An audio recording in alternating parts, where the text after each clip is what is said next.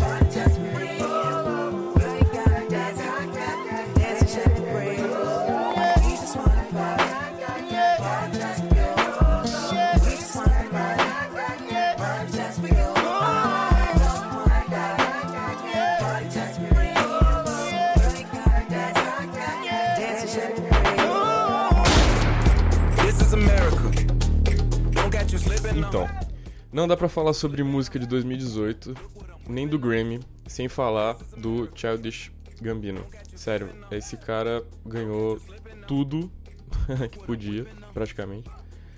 É... Com a música This is America, ele ganhou gravação do ano, canção do ano, melhor performance de rap cantada e melhor videoclipe. Bom, isso daí é muito natural, né, para quem pegou justamente a época do lançamento e quem escutou essa música, principalmente com o contexto do ano que tava, tava acontecendo.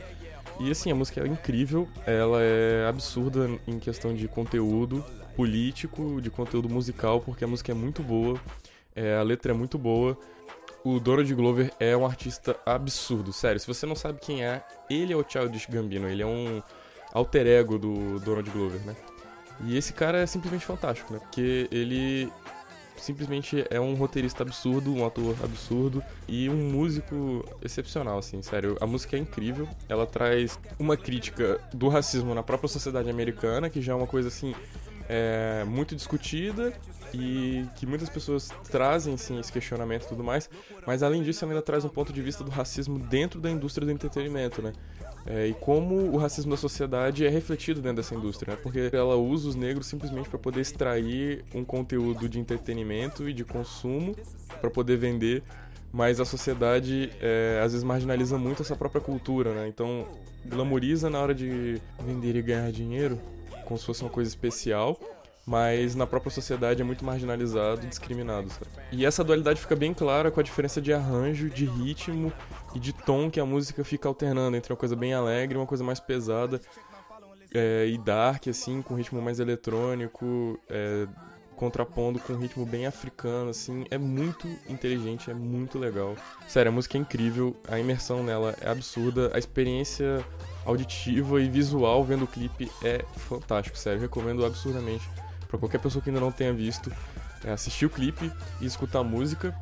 É, mais um disclaimerzinho aqui, só que eu acho bem interessante de comentar, é que a composição é feita pelo Donald Glover e o Ludwig Göransson, sei lá como é que pronuncia esse nome, que é um cineasta sueco que, por acaso, também é o cara que participou da trilha sonora de Pantera Negra, que mais pra frente eu vou comentar um pouquinho, também ganhou um prêmio no, no Grammy desse ano.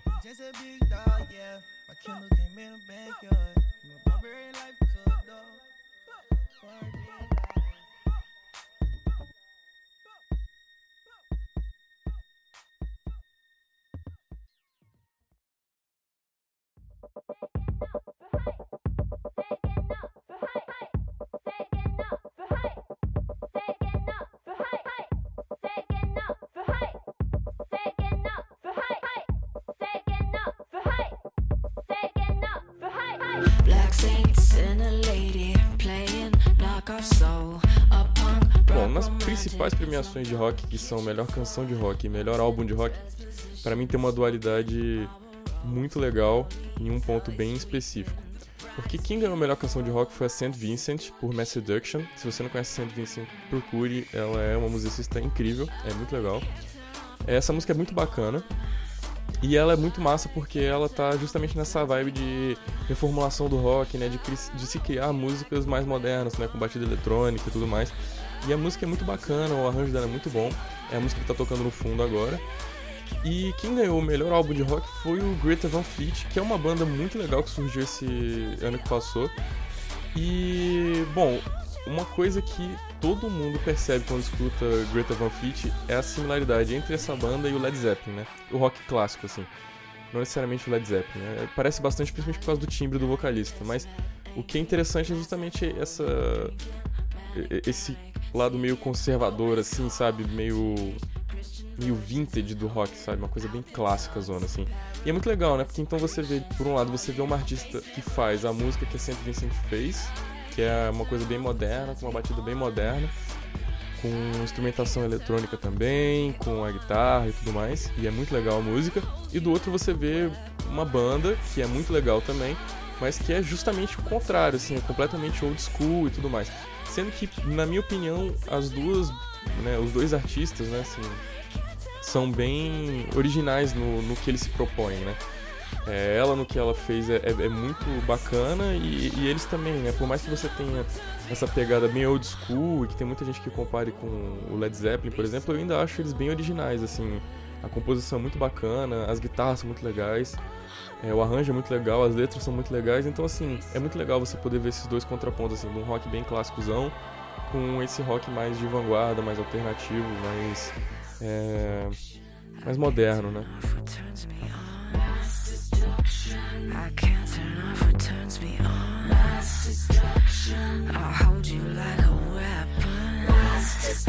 I don't turn off what turns me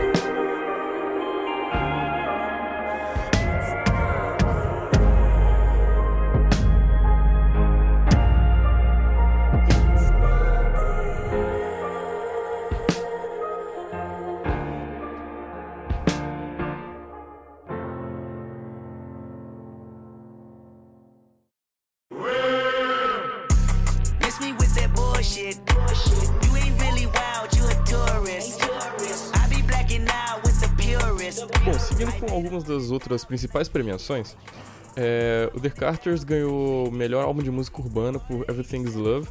O disco é bem legal, mas tem um destaque muito grande na música Ape Shit, que foi um single lançado no dia do lançamento do disco, que segue bastante a vibe temática e musical de This Is America. É uma música muito boa, o clipe dela é sensacional também, foi gravado no Louvre.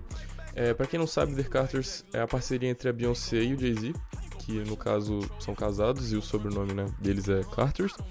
É, mas bom, o disco é bem interessante, essa música em especial é muito boa, vale a pena ser escutado, o clipe vale a pena ser visto. O restante do disco é interessante, mas não é tão legal quanto esse single, na minha opinião, mas realmente é um, é um bom disco. Além deles, teve o destaque pro, pro Drake, que é um rap canadense, lançou o disco dele chamado Scorpio no meio do ano passado. É, teve um hype muito grande na época do lançamento do disco. Mas eu acho que ele não envelheceu muito bem, até porque, por mais que seja um bom disco, ele é um pouco repetitivo e tudo mais. Mas assim, é, é um bom disco. E a música God's Plan também é um destaque muito grande do disco, que foi a que ganhou a melhor canção de rap é, no Grammy desse ano. E a parceria J-Rock, Kendrick Lamar, Future e James Blank na música King's Dead ganhou a melhor performance de rap, que é a música que tá tocando no fundo agora. I took her to my penthouse and I freaked it. I, freaked it. I haven't made my mind up, should I keep it? Should I keep it? I got big dog status, it ain't no secret. Lady daddy da, slide on me now. Pass me some syrup,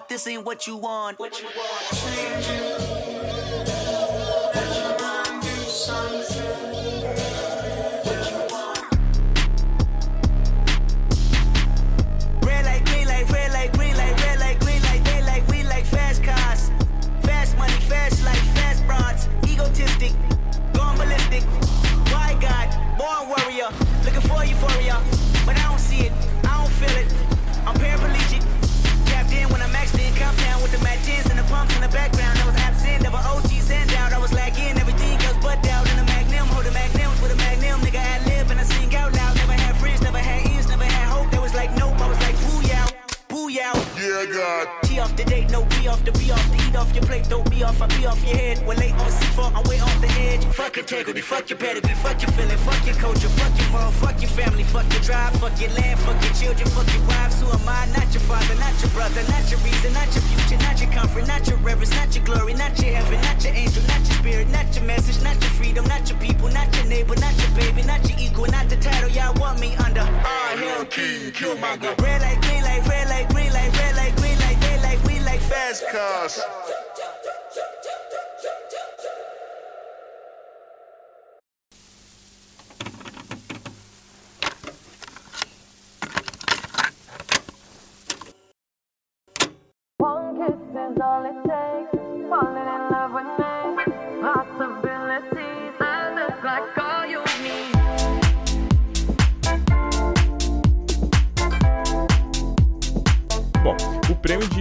Revelação não podia ir pra outra pessoa, né? Foi a do Alipa, que ela lançou o disco dela auto-intitulado no final de 2017.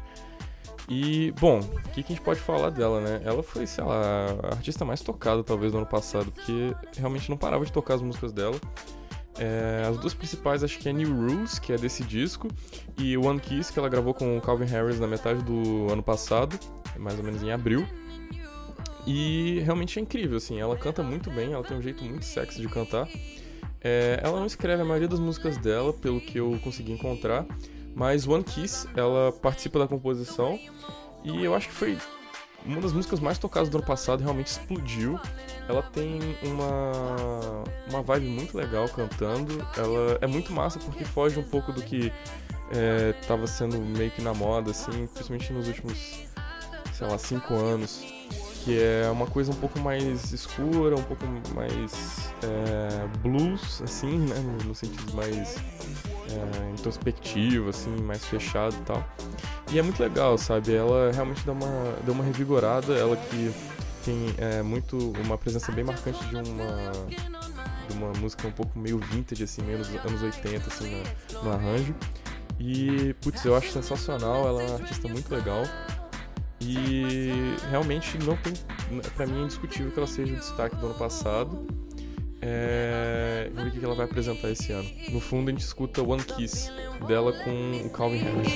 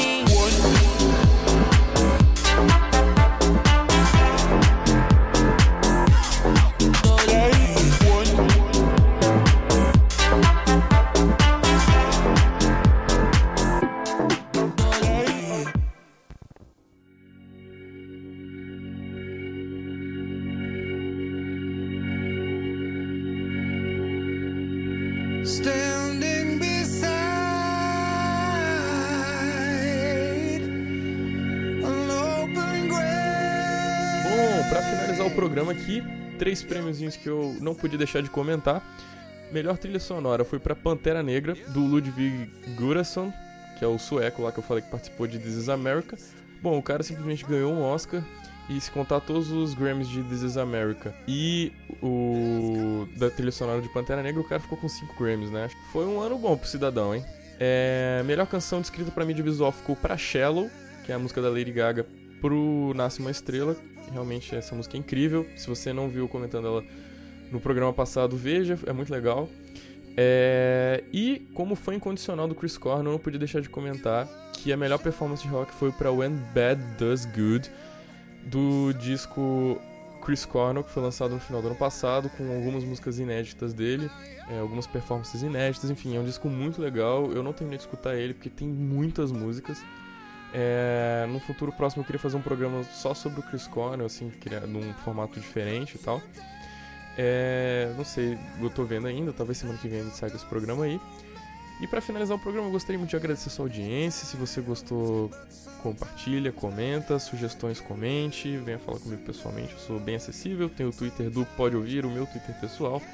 O e-mail pode.ouvir.saque.gmail.com está sempre aí para você. E a gente termina escutando justamente essa música do Chris Cornell, que pra mim não é a mais legal do disco, ela é bem legal. Mas não é a mais legal do disco, mas enfim, mas enfim, tá aí a música que é, é muito boa, independente de qualquer coisa. E até a próxima.